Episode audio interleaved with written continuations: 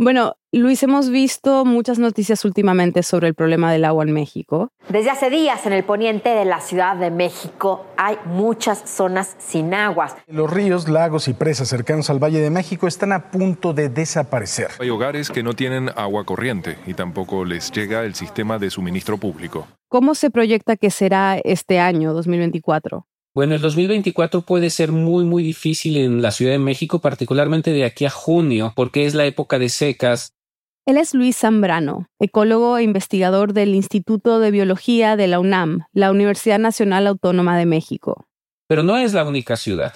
Monterrey, que es una de las ciudades más importantes del país, la ciudad de Guadalajara, ahora dicen que la ciudad de Puebla, la ciudad de Querétaro, la mayoría de las ciudades van a tener serios problemas de agua porque venimos de tres años seguidos de sequía en el país. Pero en ninguna la situación será tan grave como en la Ciudad de México, donde incluso se habla del día cero. El día cero está cada vez más cerca y lo único que podría retrasarlo serían las lluvias. ¿Qué significa eso y qué tan cierto o probable es que pueda pasar en Ciudad de México?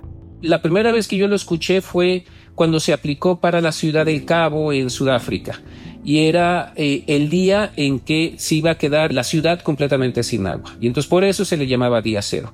En el caso de la Ciudad de México no va a existir un día cero puesto que tenemos el acuífero. Va a existir un día cero para el sistema Cutzamala. El acuífero, el agua del subsuelo, es la fuente principal para la zona metropolitana del Valle de México. El 70% viene de ahí, pero el sistema Cutzamala también es crucial abastece de agua a un cuarto de la población. Eso es alrededor de 5 millones de personas. Este sistema capta el agua de ríos y una red de presas. Pero por la sequía, los niveles del Cutzamala han estado muy bajos durante los últimos años. La sequía más fuerte del siglo en México fue en el 2012 esta han sido tres años seguidos y yo siempre pienso, o sea, imagina que tienes un vaso, le tomas dos tragos de agua y cada día lo rellenas con el equivalente a dos tragos y medio, entonces va subiendo, que eso es lo que normalmente tenemos. Pero en un año de sequía te tomas dos tragos y ya no lo rellenas, y al siguiente día le tomas dos tragos y ya no lo rellenas, pues al tercer día ya no tienes agua en el vaso. Y eso es lo que estamos pasando en este momento. Las presas están en un 30%, que es como la mitad de lo que normalmente deberían de estar. Eso quiere decir que vamos a tener muchos problemas y que no vamos a tener agua, por lo menos mucha gente de la ciudad no va a tener agua, que es la que recibe de ese sistema.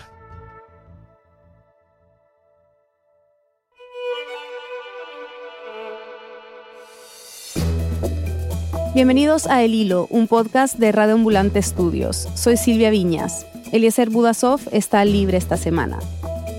En pleno año electoral, el abastecimiento de agua en la Ciudad de México está en crisis. Hoy, como la sequía y una gestión deficiente del agua han secado las canillas de la capital mexicana. Es primero de marzo de 2024.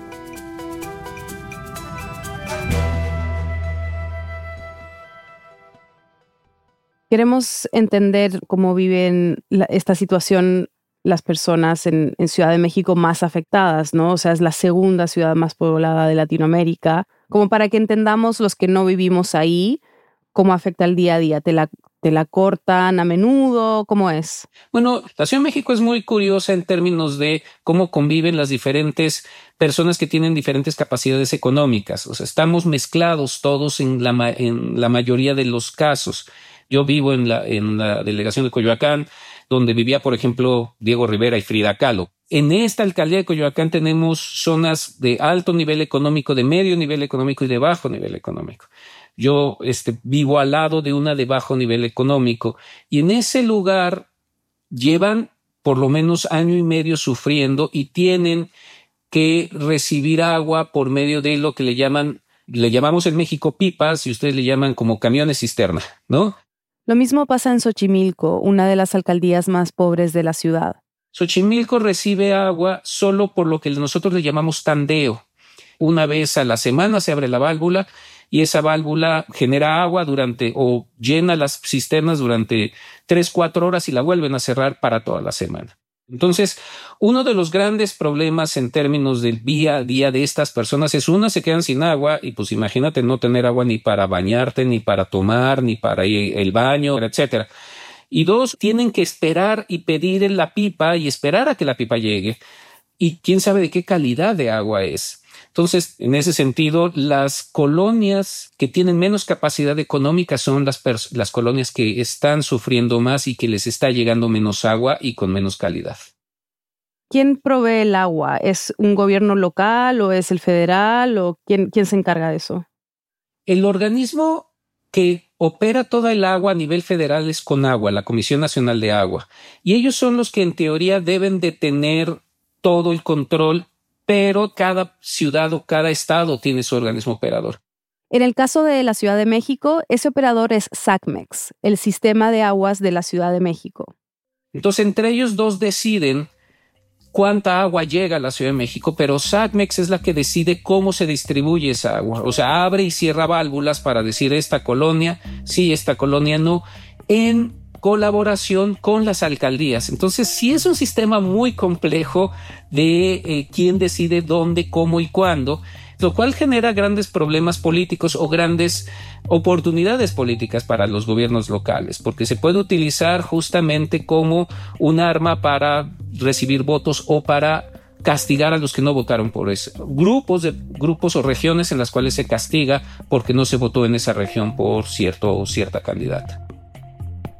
Más adelante en este episodio vamos a hablar sobre el lado político de todo esto. Pero volvamos a cómo esta falta de agua afecta a las personas. Aunque el problema es transversal, Luis me cuenta que no todos lo sufren por igual. A lo largo de los años, los vecindarios más pobres han sido los más afectados. Pero en las últimas semanas, la falta de agua no discrimina. Magalí vive en el barrio Miscuac, al sur de la ciudad. Desde que vive ahí, hace cinco años, nunca había tenido problemas con el agua, pero hace seis semanas eso cambió. Nos dimos cuenta, mi room y yo, que dejó de caer agua en los tinacos y dejó de salir agua de las llaves. Un tinaco es un depósito de agua que usualmente está en las azoteas de los edificios. Lo usan para almacenar agua. Desde el día en que dejó de entrar agua en el tinaco de su edificio, Magalí tuvo que ajustar su rutina. Todos los días me tenía que ir a casa de mi mamá a bañar empezamos a comprar garrafones de agua para poder darle de tomar a los perritos, darle agua a las plantas, por ejemplo. Dejamos, obviamente, de lavar ropa aquí, nos íbamos a una lavandería. Y con otros vecinos empezaron a comprar agua a una empresa privada. La pipa de agua cuesta 1.800 pesos mexicanos, un poco más de 100 dólares. Nos duraba una semana el agua en los tinacos. Y eso que la cuidábamos mucho hacíamos del baño y tirábamos el agua que teníamos en las cubetas o la que caía, las primeras gotas que caen de la regadera, esas la ahorras. Magali cuenta que después de pasar un mes y medio sin agua, esta semana comenzó a entrar un poco. Es apenas un chorrito y tiene poca presión, pero poco a poco se está llenando el depósito de agua del edificio. Es un problema muy serio ya que hasta que no nos no tenemos, no nos damos cuenta de lo inconsciente que somos. En la misma colonia yo veía a la gente que sí tenía agua, que seguía lavando los coches con mangueras o aventando agua en los patios. La vida sí te cambia y, y es un problema muy serio. Te preocupas de que ya no está lloviendo en la ciudad que también por nuestras acciones estamos acabándonos el planeta. ¿Cuándo comenzaron los problemas con el abastecimiento de agua? Yo siempre digo que empezaron cuando en 1608 se decidió drenar los lagos. Sí, vale la pena regresar varios siglos para entender esto, porque es importante mencionar que para el año 1600 el valle donde hoy está la Ciudad de México tenía cinco lagos. Y de alguna manera en la época precolombina sí se logró tener esta dinámica de trabajar con los lagos, de utilizar los lagos para obtener, agua, pero también para obtener alimento, etcétera, etcétera. En el momento en el que se decidió secar o comenzar a secar para tener más terreno y evitar inundaciones, en ese momento empezamos a tener una pésima relación con el agua porque de todas maneras nos inundábamos por un lado y por otro lado empezamos a tener problemas de falta de agua. Fue justamente pues, a principios del siglo pasado. ¿No? Cuando empezamos ya a decir hace falta agua y necesitamos conseguir más agua. En ese momento hubo un par de ingenieros, una serie de ingenieros que decían, vamos a conseguir más agua de fuera. Hasta ese momento seguíamos obteniendo agua solo de nuestro valle. Pero a esos ingenieros nadie les hizo caso. y no fue hasta los años 50, luego de varias políticas públicas que agravaron el problema, que decidieron retomar la idea de traer agua desde afuera de la ciudad. Ahí es cuando crearon el Cutzamala, este sistema que ya hemos mencionado, el que abastece al 30% de la población de Ciudad de México. Son 330 kilómetros de acueductos y túneles que llevan agua desde la cuenca Cutzamala, que está en el Estado de México, hasta la capital. Este sistema, considerado un milagro de la ingeniería hidráulica moderna, puede distribuir 16.000 litros de agua por segundo, lo suficiente para llenar más de 100 bañeras de tamaño estándar por segundo. Y es una ingeniería gigante, no es poquito. O sea, imaginemos una cantidad de agua que le tiene que dar a 6, 7 millones de personas al día el tamaño de los tubos, pero el tamaño de las bombas, porque además tienen que brincar como mil metros este, el agua para pasar de una cuenca a la otra. Entonces es muchísima ingeniería, muchísima huella ecológica, porque pues, la energía que se necesita para bombear eso es altísima, pero el gran problema es que nos volvimos vulnerables por utilizar agua superficial que está siendo afectada gracias al cambio climático. Hace 20 años que en México cada vez llueve menos y desde mediados de 2020 el país empezó a sufrir la sequía más grave en una década. Como resultado, el Cutzamala ha bajado a niveles preocupantes. Las sequías son cíclicas o han venido siendo cíclicas, pero últimamente han sido bastante más seguidas. Y los fenómenos como el fenómeno del niño, más el cambio climático, han hecho una sequía mucho más fuerte este año. Entonces tenemos tres años seguidos de sequía, lo cual hace que todas las reservas de agua superficial estén demasiado bajas. Y esa es la razón por la cual no tenemos agua ahorita para el 30% de la población. El sistema Kutsamala está al 38% de su capacidad y se estima que su día cero llegará a finales de junio, aunque Luis piensa que podría llegar antes. Después de la pausa, cómo el mal manejo del agua contribuye a esta crisis en medio de un año electoral. Ya volvemos.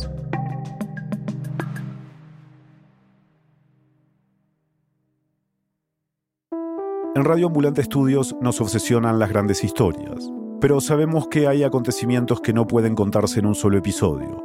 Por eso llegó Central, nuestro canal de series. La gente escucha populismo y dice, populismo. ¿Alguien quiere un presidente populista?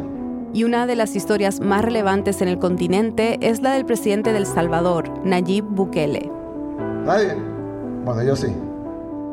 El poder que ha construido Bukele abre una pregunta para toda América Latina.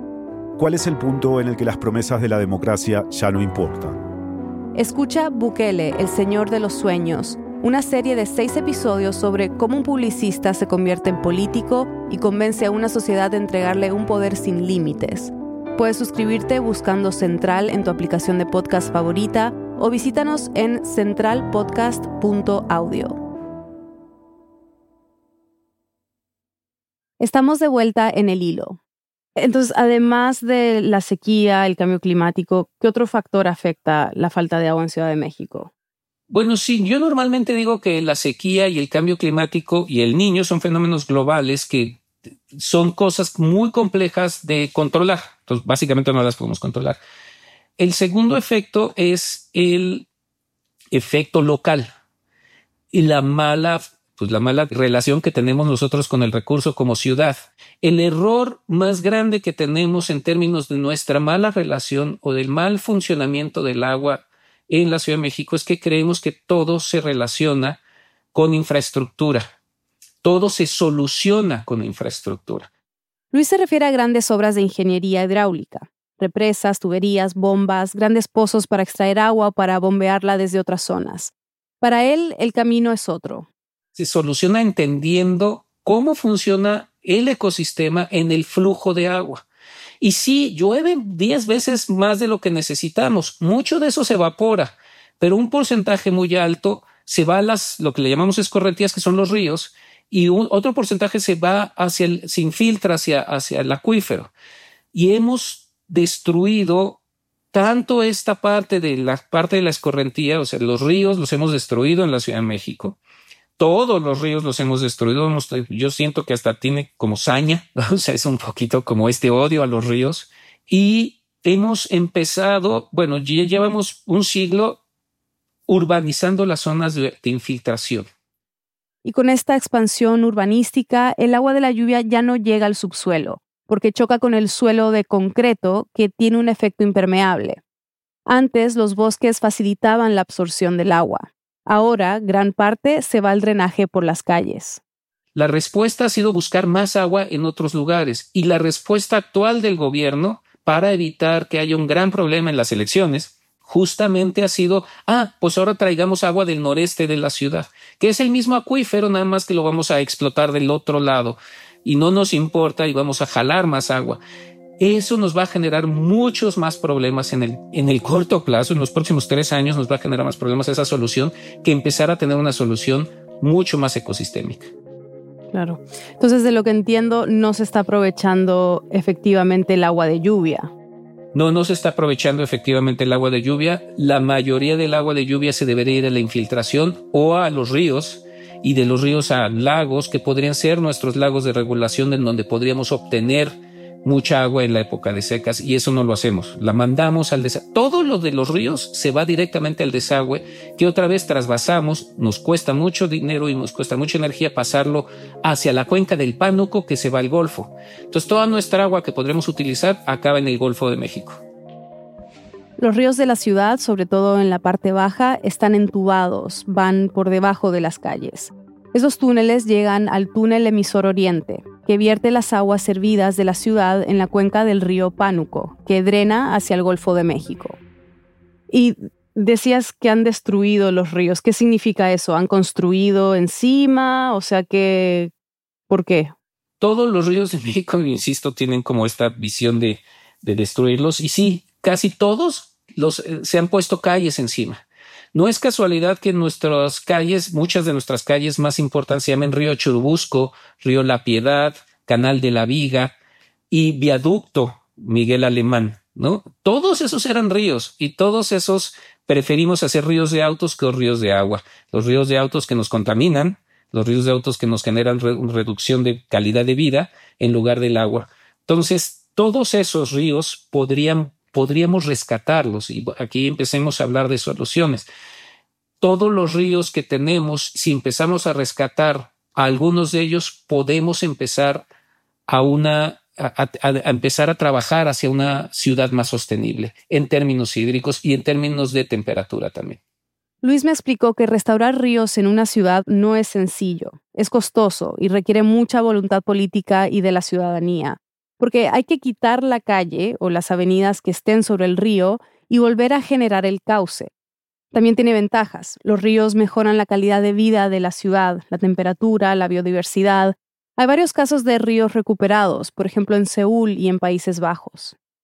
Y hablabas de infraestructura. ¿Hay problemas con las cañerías? ¿Hay fuga de agua, por ejemplo? Sí, el otro gran problema es justamente la, la infraestructura, la mala infraestructura se han hecho cálculos y se dice que hay un 40% del agua se fuga de las cañerías, que es muchísimo. Entonces, encima tenemos un déficit muy grande y encima se, se fuga. Esto pasa porque las tuberías son viejas y Luis dice que deberían renovarse constantemente. Constantemente me refiero cada 50 años, pero estas ya tienen más de 60, 70 años, la mayoría de nuestras, de nuestras cañerías. Obviamente se tienen que reparar, pero eso es muy costoso porque hay que abrir, hay que abrir pavimento, hay que abrir hay que abrir cemento y desenterrar y volver a enterrar. Y a la pérdida del agua de lluvia y estas fugas por mala infraestructura se suman dos factores que complican el escenario. Los movimientos sísmicos y lo que mencionamos en el segmento anterior, que la Ciudad de México se construyó donde originalmente había cinco lagos. Cuando hay sismos o cuando estamos sobreexplotando el acuífero, la ciudad se va hundiendo. Luis me explicó que este hundimiento varía según la zona, de 10 a 40 centímetros por año en algunas regiones del valle. Y eso también genera daños en las tuberías, porque el impacto no es igual en todo el territorio. Entonces hay pedazos que se quedan arriba, hay pedazos de tubería que se quedan abajo y se rompen. Entonces se tiene que trabajar y mantener toda esa infraestructura de cañerías. La pregunta es, ¿a dónde va el agua que se fuga? Porque la gente dice, ah, pues si se va y se va al acuífero, pues no pasa nada. No, porque no necesariamente va al acuífero. Así como esa se rompe, también se rompe la del desagüe y entonces mucha de esa agua se va directamente al desagüe y entonces estamos no solo perdiendo el agua de arriba, que, o sea, el agua de lluvia que se va directamente al desagüe porque pues, la mandamos allá, sino también el agua del acuífero que bombeamos, purificamos, se nos va en unas trasfugas y la mandamos al, al Pánuco, digamos, al Golfo de México. Entonces, es, como ves, es el mejor ejemplo, la Ciudad de México yo creo que es uno de los mejores ejemplos de cómo no manejar un sistema tan importante, un recurso tan importante como es el agua. ¿Y cuánto pesa, por ejemplo, el consumo de agua de las industrias? ¿No? Porque hay grandes industrias en Ciudad de México y cuáles son las que más aportan al problema. Sí, ese es el otro factor que yo creo que es una forma de solucionarlo ahora, que de mi corto plazo, es cortarle a las industrias la posibilidad de utilizar el agua. Hay industria papelera, pero hay industria refresquera y hay industria cervecera. Por ejemplo, según datos oficiales, la fábrica de la cerveza marca Modelo está habilitada a gastar 8 millones de metros cúbicos de agua al año. 8 millones de metros cúbicos es muchísima agua, muchísima agua que podrían ir a las familias, o sea, es como alrededor de unas 160 mil personas que podrían estarse abasteciendo de agua es mucha agua la que están utilizando esta empresa, por ejemplo, ¿no? En particular que está en el centro de, la Ciudad de México. Como esa hay otras más, tengo las papeleras, otra cervecera que está en el noreste de la ciudad y las refresqueras, o sea, FEMSA está también aquí, que podrían decir, ¿sabes qué? Nos tenemos que mudar de ciudad, no podemos seguir aquí y en lugar de andar utilizando el agua, que es muy importante para la gente de los capitalinos, nos vamos a zonas cerca del Golfo en donde el agua es muchísimo más este, abundante. Eso es parte de lo que deberíamos empezar a hacer en este momento. Para Luis, las medidas a corto plazo para lidiar con esta crisis deberían apuntar en parte a estas industrias que consumen tanta agua. Quitarle a todos los, este, a todas estas industrias cerveceras la concesión por los próximos cuatro meses y decir, lo siento mucho, si quieren tener agua todo el año, pues váyanse de aquí. ¿no? Este, ya lo hicimos con la refinería. O sea, cuando teníamos problemas serios de contaminación, había una refinería postada en la Ciudad de México y la sacamos de aquí. Se llamaba Refinería 18 de marzo. Después de más de 50 años en funcionamiento, la cerraron y movieron a principios de los 90 por la contaminación del aire. Años después, en ese lugar, construyeron un parque. El costo económico de sacar una refinería es altísimo. El costo económico de sacar las cerveceras y las refresqueras es altísimo, pero es más importante tener agua y mucho más importante también que, por ejemplo, jugar al golf en un campo que esté verde y bonito todo el tiempo. En la Ciudad de México hay 14 campos de golf. Imagínate la cantidad de agua que consumen esos 18 campos de golf, que en este momento deberían de cortar y no se, o sea, que se vea verde, amarillito, no pasa nada por los próximos 6 o 8 meses hasta que empiece a llover, ¿no? También hay medidas que los ciudadanos podemos tomar a corto plazo para mitigar este tipo de crisis. Por ejemplo, reducir el riego, tomar duchas más cortas o regular el tiempo que dejamos el grifo abierto cuando nos lavamos las manos. Uno de los grandes problemas de las estrategias de corto plazo es que lo que debemos hacer con los ciudadanos, pero que desgraciadamente el gobierno se, ha apoderado del discurso y entonces nos pasa la este, responsabilidad a nosotros para decir, ah, no tenemos agua por dos razones. La sequía que no yo no puedo controlar y tú que gastas mucha agua cuando te metes y te bañas en seis minutos. Cuando dices en realidad no es así, pero podemos aportar todos, ¿no?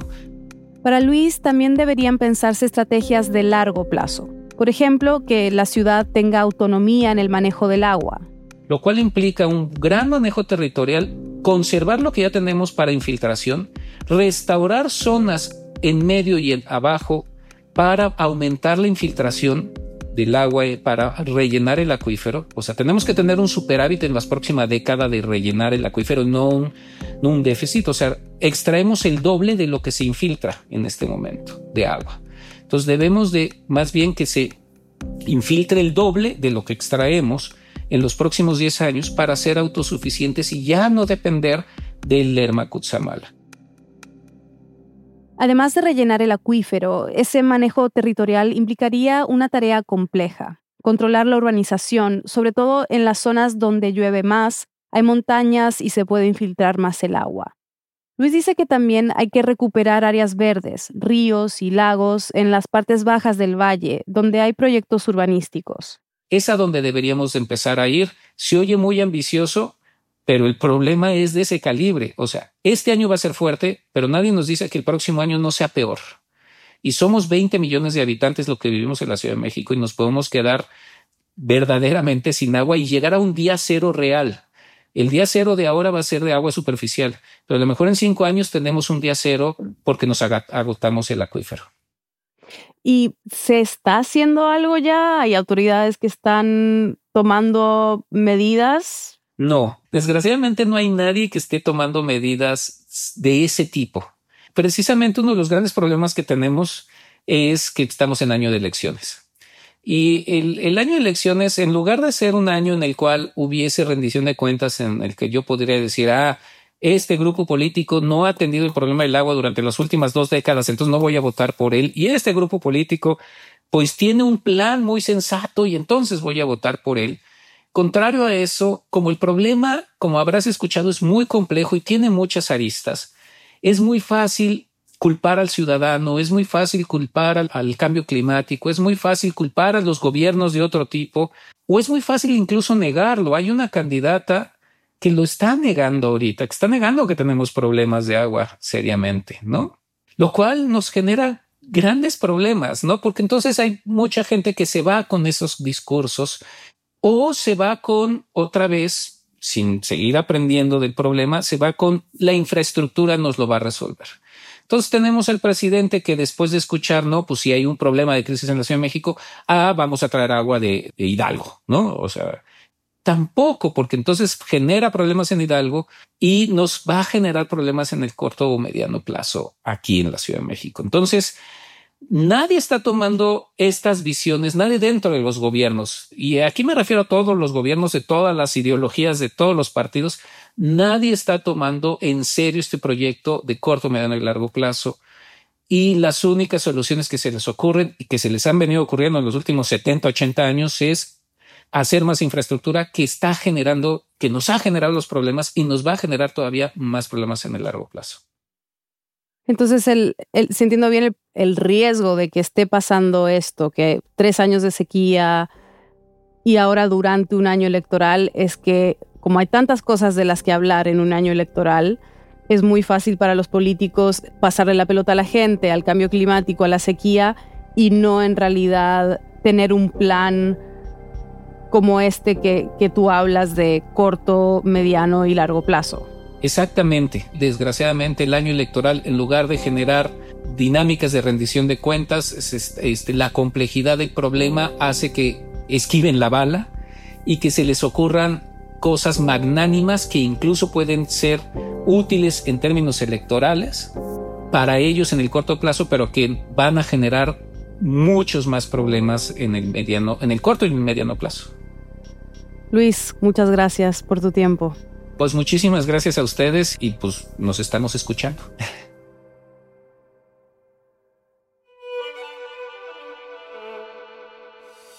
Este episodio fue producido por Mariana Zúñiga y por mí, Nausica Palomeque.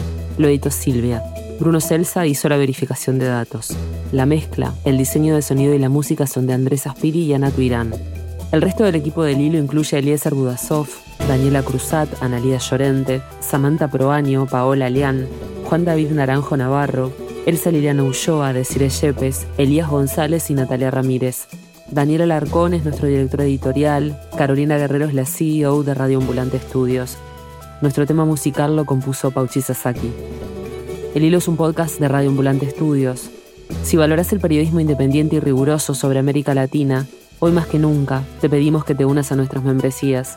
Tu apoyo nos permitirá seguir explicando en profundidad lo que ocurre en la región Visita el hilo.audio barra donar y ayúdanos a que el hilo siga vivo cada semana. Muchas gracias. También puedes seguirnos en redes sociales, recomendar nuestros episodios y suscribirte al boletín de correo. Gracias por escuchar.